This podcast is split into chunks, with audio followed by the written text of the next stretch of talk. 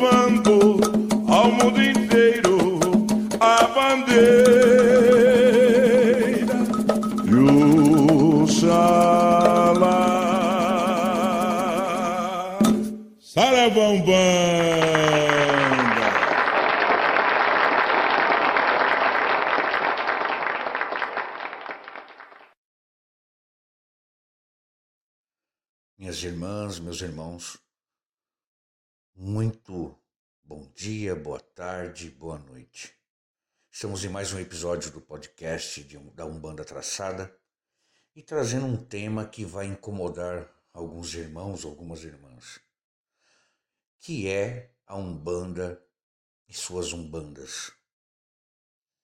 Nós já sabemos que a Umbanda é uma religião brasileira, que é fundada por Zélio de Moraes, que tem o sincretismo como sua base principal, sendo o kardecismo, o catolicismo e o candomblé, uma das fortes influências da nossa religião. Isso em cada período, em cada tempo que nós vamos demonstrar aqui ao longo dessa nossa conversa.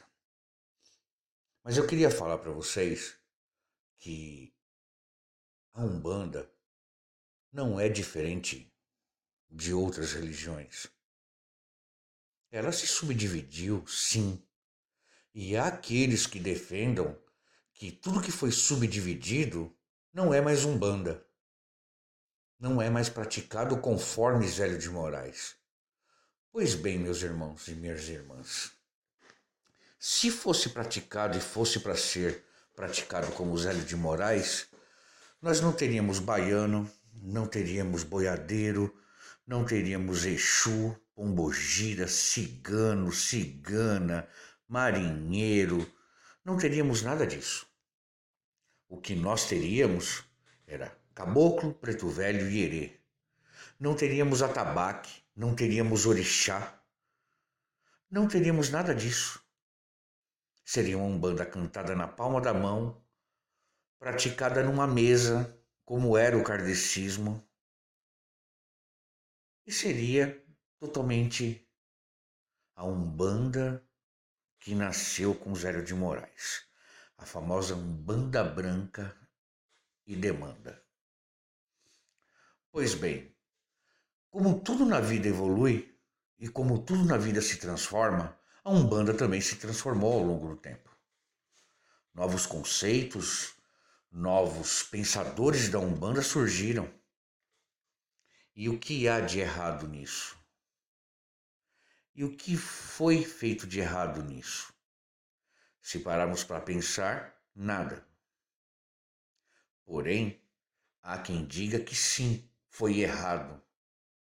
Mas nós vamos demonstrar aqui, nesse nosso encontro, que não é bem assim.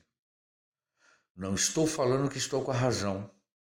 Não estou querendo colocar uma verdade absoluta nessa questão, mas quero colocar aqui assim um ponto de vista. Porque se nós pegarmos e levarmos em consideração, a Umbanda fala a língua do povo. Ela junta classes sociais, etnias, gêneros, sem fazer distinção nenhuma. E isso é fato.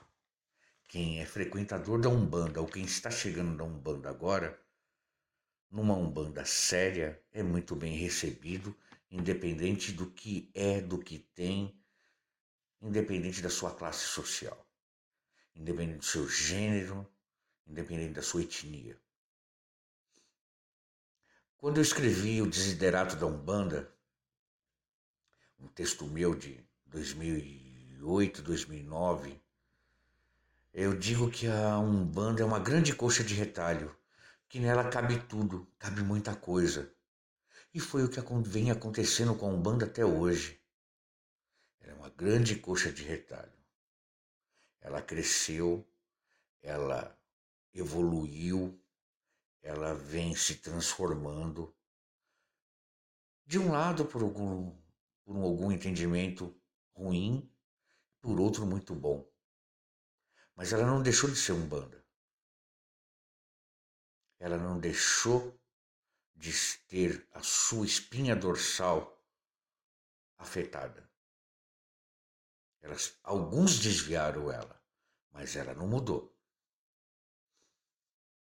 E nessa sua, é, nesse seu crescimento, a diversidade a forma de pensar, as linhas de pensamentos que foram nascendo, foram criando as vertentes de Umbanda. E isso faz parte da evolução, faz parte da pluralidade de pensamento. Né? A religião, então, nesse momento, ela começa a se espalhar por todo o nosso país, né? E ela começa a ter em cada local, em cada região, maneiras de se ver, maneiras de se pensar e maneiras de colocar a Umbanda de uma forma. Mas devemos lembrar também que todo esse surgimento dessas novas Umbandas vieram de discípulos de Zélio e dos discípulos que eram dos discípulos de Zélio. Então veio uma, um enraizamento, uma ramificação das pessoas que chegam até os dias de hoje. E é por aí que nós vamos entender que a Umbanda não deixou de ser Umbanda. A Umbanda não deixou de ser o que ela é a sua essência, a sua forma de ser. Caridade, de ser fiel aos princípios básicos do amor. Então, por que nós vamos contestar? Por que nós vamos brigar entre nós, sabendo que a Umbanda não deixou de ser Umbanda? Por que que nós vamos entender que tudo se transforma, que tudo, tudo evolui? Quando Zélio de Moraes criou a Umbanda Branca, a Umbanda de, de demanda através do, do, do Caboclo Sete Encruzilhadas, ela era uma Umbanda que formou a tenda Nossa Senhora da Piedade e mais outras sete tendas no entorno dela. Nós deve... E ali está muito reforçado o sincretismo da nossa religião. O sincretismo é uma coisa muito intrínseca, tanto no candomblé quanto na Umbanda. Aliás, que a Umbanda traz esse, carrega esse sincretismo. E lembrou muito bem o professor Leandro Aguiar de que nós não devemos pensar a Umbanda apenas é, no surgimento dela através do caboclo das sete cruzilhadas. Nós devemos pegar todo o contexto anterior disso lá dentro da senzala, quando os escravos vieram da África e vieram para as senzalas brasileiras e ali se misturaram, e ali o culto de orixá que era feito na África por país foi misturado dentro da senzala e nasce o candomblé. Então devemos observar que o candomblé também é brasileiro. O candomblé também é brasileiro. E já lá na senzala há relatos de manifestações de entidades. Né? Se nós pegarmos o conceito histórico, o caboclo surge no candomblé de caboclo, que era a entidade que vinha trazendo a ligação entre o orixá e o homem.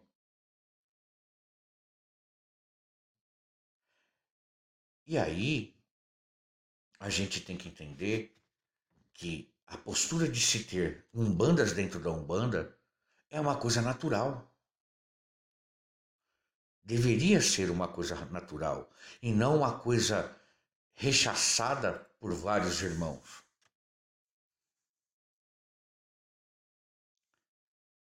Tudo cabe dentro da, da Umbanda e tudo vem cabendo. Hoje até a prática do reiki é feita dentro da Umbanda. A apometria, que é uma prática espírita, mas hoje é usada muito na Umbanda, em algumas Umbandas. É uma religião que reforça cada vez mais seu sincretismo, que alicerça as suas bases é, na prática da caridade, na prática do conhecimento e que está enraizada em todo o nosso país. De maneiras e formas diferentes, tocada de maneiras e formas diferentes. Mas nem por isso deixa de ser umbanda. Ao longo do tempo, é, nós começamos a perceber que depois da Umbanda Branca, depois da Umbanda de Zélio, nasceu a Umbanda Kardecista. A Umbanda Kardecista tem a mesma base da Umbanda Branca, mas ela tem um forte vínculo com o kardecismo. Diferentemente um pouco da Umbanda Branca, que já parte para a linha mais dos guias espiritual. Em 1924, por exemplo, e nós estamos falando aí simplesmente de, basicamente de, de, de 14 anos, mais ou menos, é, depois da criação da Umbanda, nasce a Umbanda Mirim, ou a Umbanda, né? por, criada pelo médium Benjamin Gonçalves Figueiredo, que foi da tenda espírita Mirim. É. E qual é as diferenças que começam a surgir a partir daí? É. Eles começam a, a, a se diferenciar quando elas divulgam a sua casa, a ideologia do caboclo mirim, quando ele passa, da mesma forma que o caboclo sete encruzilhada, quando ele mesmo passa a formar uma outra concepção de Umbanda. Em 1952, o desdobramento da Umbanda é o primado de Umbanda. E é aí que se começa a cultuar o orixá. Porém, totalmente revista das tradições africanas. O que isso pode significar? Que o primado de Umbanda ele conheceu o, o, o culto de orixá, ele conheceu o candomblé, mas ele fez uma interpretação totalmente diferente para a Umbanda dos orixás. Isso pode ser, a gente pode traduzir como reinventar. O que pode ser perigoso também, porque a partir do momento que você conhece um conceito e você muda ele, você pode mudar alguns conceitos sim, mas no caso de orixá, é um tanto quanto perigoso. Por quê? Porque no candomblé se cultua orixá Exu. Na Umbanda não. No candomblé se, cultuou, se cultuava o orixá Tempo, Iroko. Na Umbanda não. Na Umbanda se cultuava, no candomblé se cultua Obá, Euá, o sangue. Logum Edé, filho de Oxóssi e Oxum. Na Umbanda, não. Hoje já temos esse entendimento. Mas como ficam os filhos desse, desses orixás? Na Umbanda. Então, mesmo quando a Umbanda, a Umbanda Mirim, nasce, surge depois o primado da Umbanda, o conceito de orixá foi, foi distorcido. Se tornou, ainda assim, um tanto quanto perigoso, que em outros podcasts nós vamos falar sobre isso. Aí nós temos Logo em seguida, a criação da Umbanda Popular, Umbanda Cruzada Umbanda Mística. Né? Uma Umbanda que você não tem é, a sua definição da criação, não tem uma data certa. E nem tem um fundador. Mas ela passa pelas antigas casas de macumba do Rio. Né? Então é onde eu falo do candomblé de caboclo, o batuque, né? E ela é uma vertente onde tudo cabe. E nada é estranho para ela e tudo pode se incorporar nessa vertente. É uma já é uma outra transformação da Umbanda Mirim. É um outro braço que surge.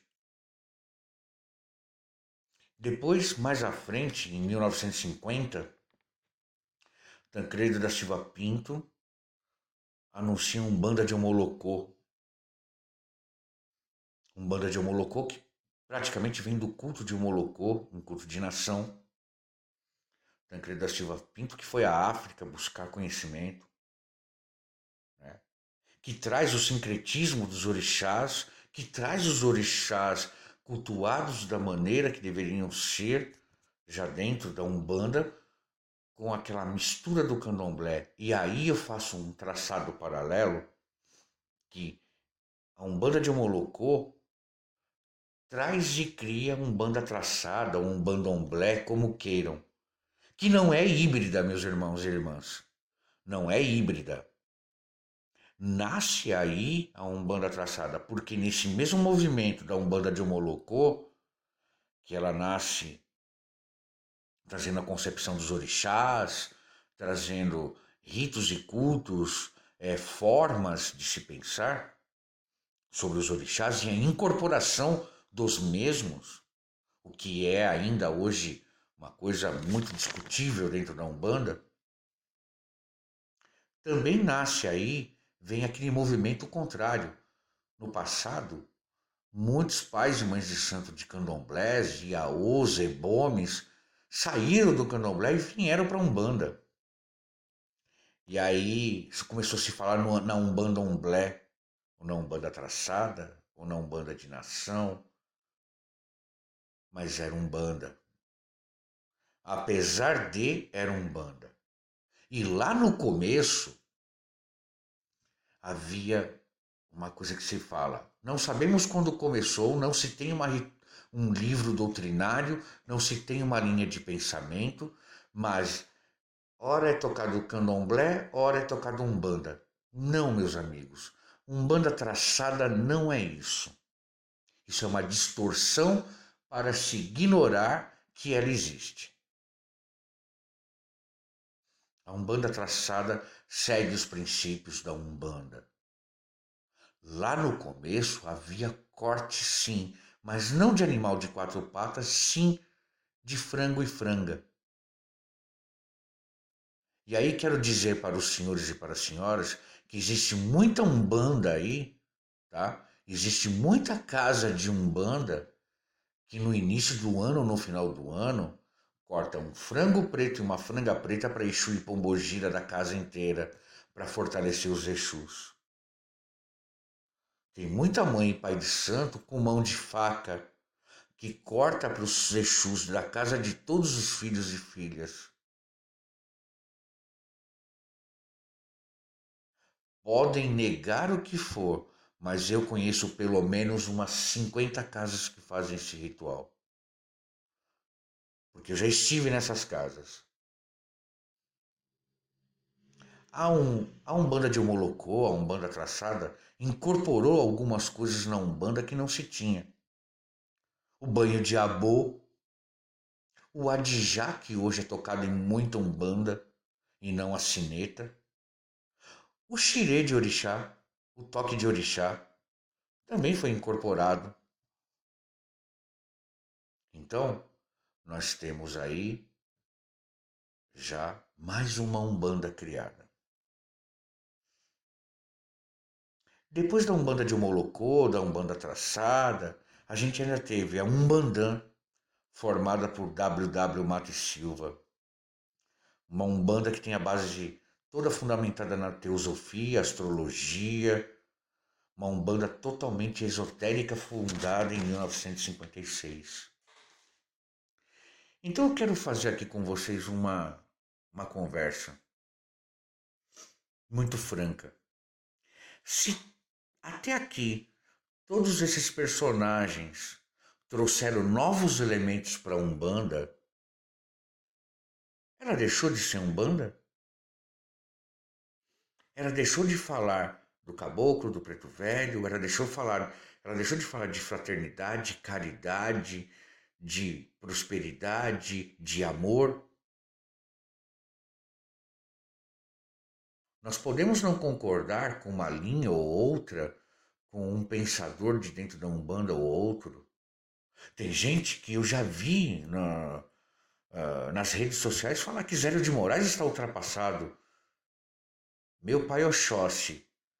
Zélio de Moraes é o fundador da Umbanda, até então como nós conhecemos, através do caboclo das sete encruzilhadas, um médio que era um espírita até então visitante do kardecismo, mas que criam banda dentro de um kardecismo. Meus irmãos e minhas irmãs, é muito prematuro querer questionar ou querer achincalhar uma vertente quando nasce. Uma linha de pensamento diferente. E ao longo do período da, da evolução da Umbanda, vários caboclos, várias entidades, preto velhos, foram dando formas diferentes para a Umbanda.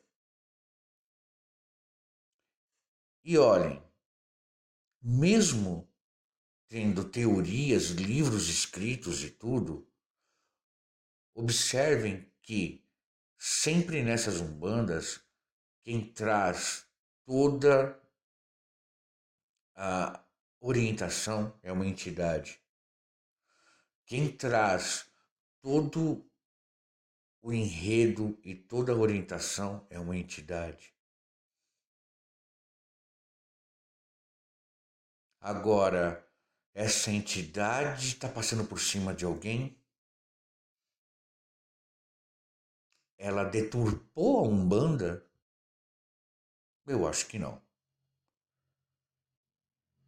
Eu acho que quando você começa a ter linhas diferentes de pensamento, claro que reservado todos os cuidados, todas as análises que devem ser feitas a gente tem que respeitar. Mas a gente tem que entender que Umbanda é Umbanda. Pode-se mudar o jeito, a linha de pensamento, mas é Umbanda. Nós não podemos menosprezar isso. E aí eu quero mostrar para vocês mais uma coisa. Com isso ainda nasceu Umbanda Eclética Maior, fundada por Oceano de Sá em 1946. Umbanda Guaraciana, fundada por pai Carlos Bubi em 1973. Olha só. Umbanda Sete Raios, fundada por Ney Nery dos Reis em 1978. A Umpran, fundada por Roger Feraldi, em 1986. A Umbanda Iniciática, fundada por Rivas Neto em 89. E é a tão conhecida também, em 1996 é fundada a Umbanda Sagrada por Rubens Saraceni. Essas pessoas que fundaram essas umbandas de lá para cá, elas deixaram de fazer umbanda? essas linhas de pensamentos diferentes deixaram de fazer um banda? Eu aqui não estou dizendo com qual eu concordo, qual eu discordo. Eu tenho os meus conceitos em cima de cada coisa. Respeito todas as linhas que foram criadas. Mas são umbandas dentro da umbanda. porque cada uma delas trouxe um conceito diferente. Trouxe uma forma de se ver a Umbanda diferente. Porque elas se distinguiram só na sua forma de pensar. Mas as suas ritualísticas de ir lá abrir, bater sua cabeça, botar sua roupa branca, é, fazer todas as firmezas do seu congá, firmar sua trunqueira, fazer sua deformação, a pemba, toda a ritualística da Umbanda está embutida em cada uma delas. Pode ser que umas mais exacerbada, outras menos. Aí a forma é inerente a cada uma, mas o seu, a sua ritualística litúrgica é a mesma.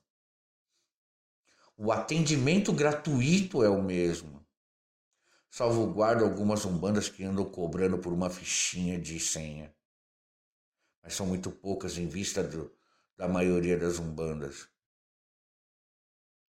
Então, minhas irmãs, meus irmãos, nós estamos falando aqui que a umbanda é várias, mas são várias umbandas dentro da umbanda. mas ela não deixa de ser umbanda.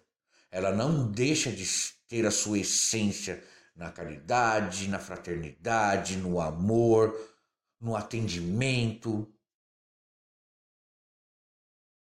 Ela não deixa a sua essência. E nós devemos respeitar isso. Nós devemos respeitar porque, na verdade, a Umbanda coube muita coisa e ainda cabe. E ela está em franco, em franca evolução cíclica. Babalorixá Marcos, que passou pela Umbanda, passou pelo kardecismo, ele fala que tudo evolui, tudo é um processo. E é um processo kármico, e cada um cria o seu karma. E é verdade. E ele tem razão. E por que, que ele tem razão, minhas irmãs e meus irmãos? Porque independente se a um bandã, se é um banda se um banda tá certo, um banda sagrada tá errada. Se um banda de homolocô tá certa, e a Umbanda de iniciática está errada. Quem pode dizer isso? Quem pode dizer que o candomblé de Queto, o candomblé de Jejimarri, o candomblé de Jeje, de Alaqueto, de Angola, de Nagô, estão corretos? Quem pode dizer que o candomblé está certo? Quem pode dizer que o culto de nação que é antes de Cristo está correto? Quem pode afirmar que o kardecismo é uma linha espiritual correta? O que é correto?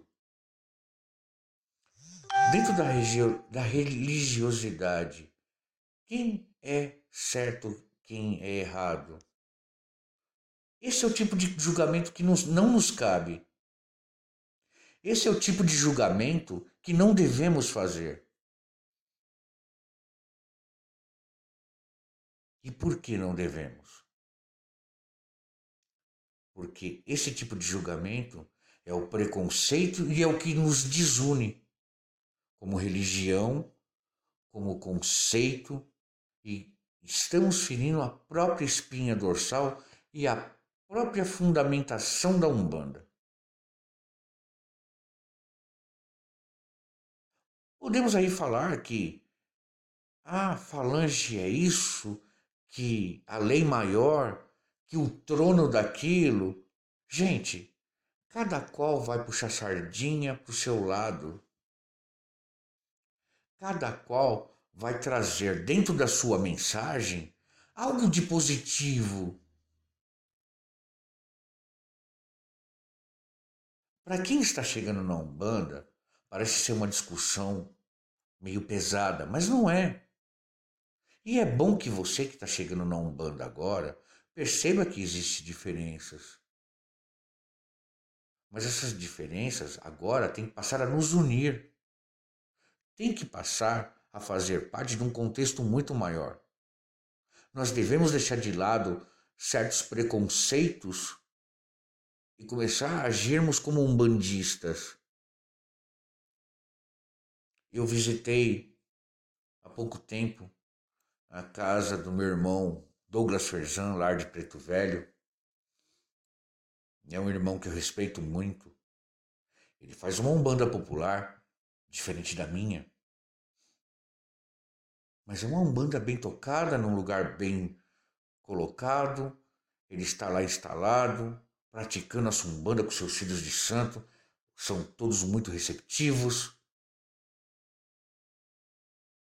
E por ele ser diferente, praticar uma umbanda diferente da minha, eu estou recriminando ele aqui, estou elogiando. E eu sei como ele chegou ali. Pai Douglas, para chegar no lar de Preto Velho não foi fácil. Eu conheço a história. Espero ainda, em algum momento, é, poder entrevistá-lo no nosso podcast.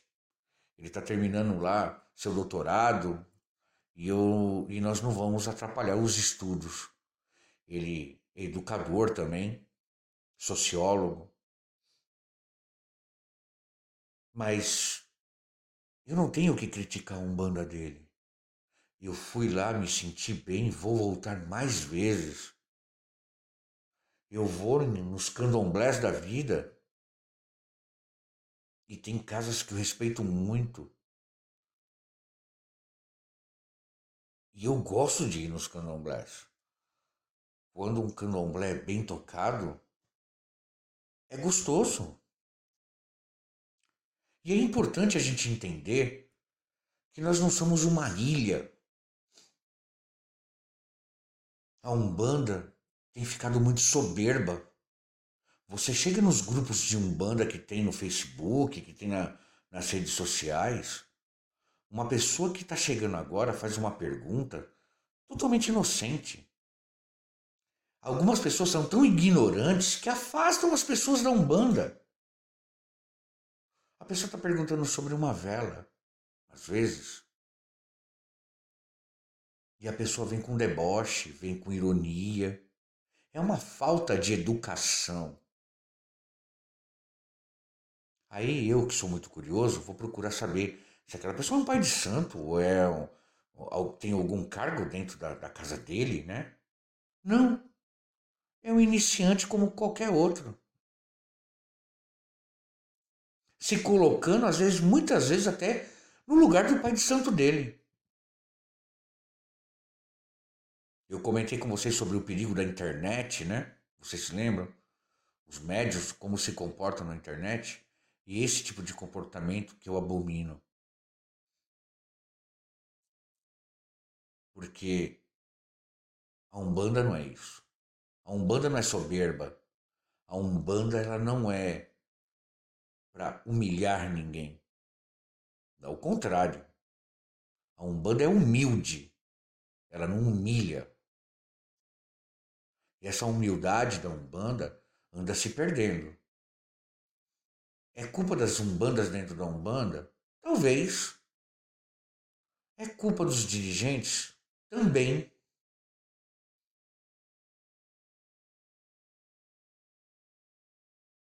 Eu estou sendo muito duro? Talvez. Mas esse endurecimento também serve para mim. Porque foi pensando e olhando isso que eu procuro não fazer e não praticar certas coisas que eu acho que é contrária à religião. Eu prefiro pecar pelo excesso do que pela omissão.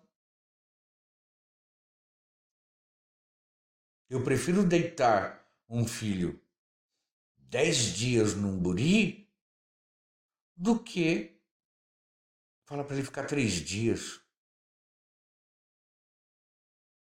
Um amacinho se toma de um dia para o outro. Há um recolhimento, há uma preparação. Agora, tem um banda que não precisa de nada disso. Tem um banda que você faz um preceito, Aí você vai lá e se apresenta diante de todos os seus irmãos, tem o seu padrinho, sua madrinha, e ali é feito toda a ritualística, como eu vi na casa do meu irmão Douglas, muito bonito que eu vi. E tá lá consagrado, iniciado o filho. Ele faz totalmente diferente da minha casa? Faz sim. Mas nem por isso perdeu o valor? Não. Não. E é isso que nós devemos entender, meus irmãos e minhas irmãs. Que a iniciação de um médio dentro de uma casa não importa de onde é o seu fundamento, o que importa é o que está sendo feito. O que nós vamos prestar contas depois lá em cima, no Orum, é outra coisa. Quem estava certo, quem estava errado, quem exagerou, quem não exagerou, quem deveria ter feito assim, quem deveria ter feito assado. Isso não cabe a nós. O que nós não podemos é ter filhos de santo com a vida atrasada, tomar dinheiro desse filho de santo. O orixá, as entidades, quer de nós, nosso ouvido, nossa mente, para entender o que eles querem de nós.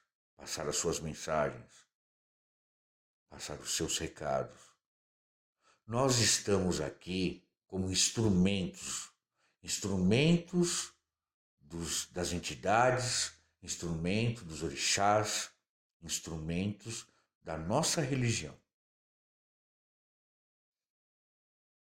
E é assim que nós vamos fazer uma religião unida, forte. Vamos parar de discriminar nossos irmãos do candomblé, nossos irmãos espíritas, mesmo que eles nos recriminem por um conceito ou outro. Vamos olhar para os cultos diferentes e aprender com eles. Vamos ser curiosos e não questionadores vamos ser mansos para que o aprendizado chegue no nosso coração. Minhas irmãs, meus irmãos, pode ser muito dura essas palavras, pode ser muito difícil ser aceito isso por alguns umbandistas. Mas de coração aberto que eu estou aqui, gravando esse episódio, é chegado o momento da gente entender que jamais vão dogmatizar a Umbanda. Jamais vão querer falar que a Umbanda tem que seguir essa e essa cartilha. Não vão fazer isso com a Umbanda. A Umbanda não merece isso. Por tudo e por pelo que ela foi criada, pela sua essência, pela sua magnitude, que mesmo no olhar mais cético e crítico, ela ainda é um grão de areia nesse universo cristão. Mas a Umbanda está aí com seus adeptos, com seus dirigentes e com muita gente querendo saber o que é Umbanda e a Umbanda, minhas irmãs, meus irmãos, a todos que estão chegando. A Umbanda é uma grande coxa de retalhos. A Umbanda nela tudo cabe desde que seja coerente. A Umbanda ela é sincrética, ela é dos orixás, ela é das entidades, ela é de quem estiver de coração aberto e quiser que ela entre em você. A Umbanda é responsabilidade. A Umbanda, ela é séria. A Umbanda tem fundamento, sim. A Umbanda tem ritualística, sim. E a Umbanda tem muitas Umbandas dentro da Umbanda e com todo o meu respeito a todos os irmãos dirigentes, a todos os irmãos que escreveram livros teóricos maravilhosos, eu digo aqui: essas umbandas existem, estão sendo praticadas em São Paulo, no Rio, em Minas, no Mato Grosso, no Sul, não importa, ela carrega um nome importantíssimo. Tenda de umbanda, terreiro de umbanda, casa de umbanda, mas o nome umbanda. E a ritualística está presente naquele lugar. E é isso e é assim que deve ser. Não importa, meu irmão, minha irmã, como se faz, desde que esteja sendo feito certo e a casa está em harmonia, ali está sendo feito um banda. E é assim, minhas irmãs e meus irmãos, que eu estou encerrando a nossa conversa de hoje. Para a gente refletir, para a gente pensar que existe sim um banda dentro das umbandas. que existe vários caminhos em um só. E aqui eu digo de coração aberto, você que está chegando agora, ouça, verifique, mas principalmente vá nas casas, conheça os dirigentes e o seu coração vai tocar por uma casa. O seu coração ele vai sentir onde você deve ficar. Porque quando o seu coração toca, é teu orixá, teus mentores falando com você. E ali você aprenda, desenvolva, se torne um médium de valor para que você possa ajudar as outras pessoas que necessitam. Eu queria dizer para vocês também segunda-feira, no Instagram do nosso terreiro, nós vamos estar fazendo uma live com o professor Ricardo Arruda. É uma live importantíssima, porque ela traz um conteúdo muito, muito sério é, sobre a Umbanda e a visão da Umbanda dentro e fora da Umbanda.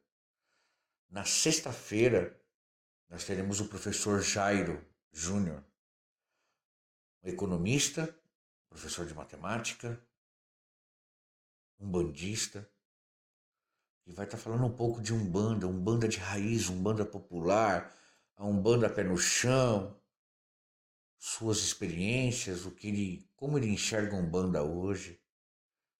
O nosso Instagram é arroba da Angola.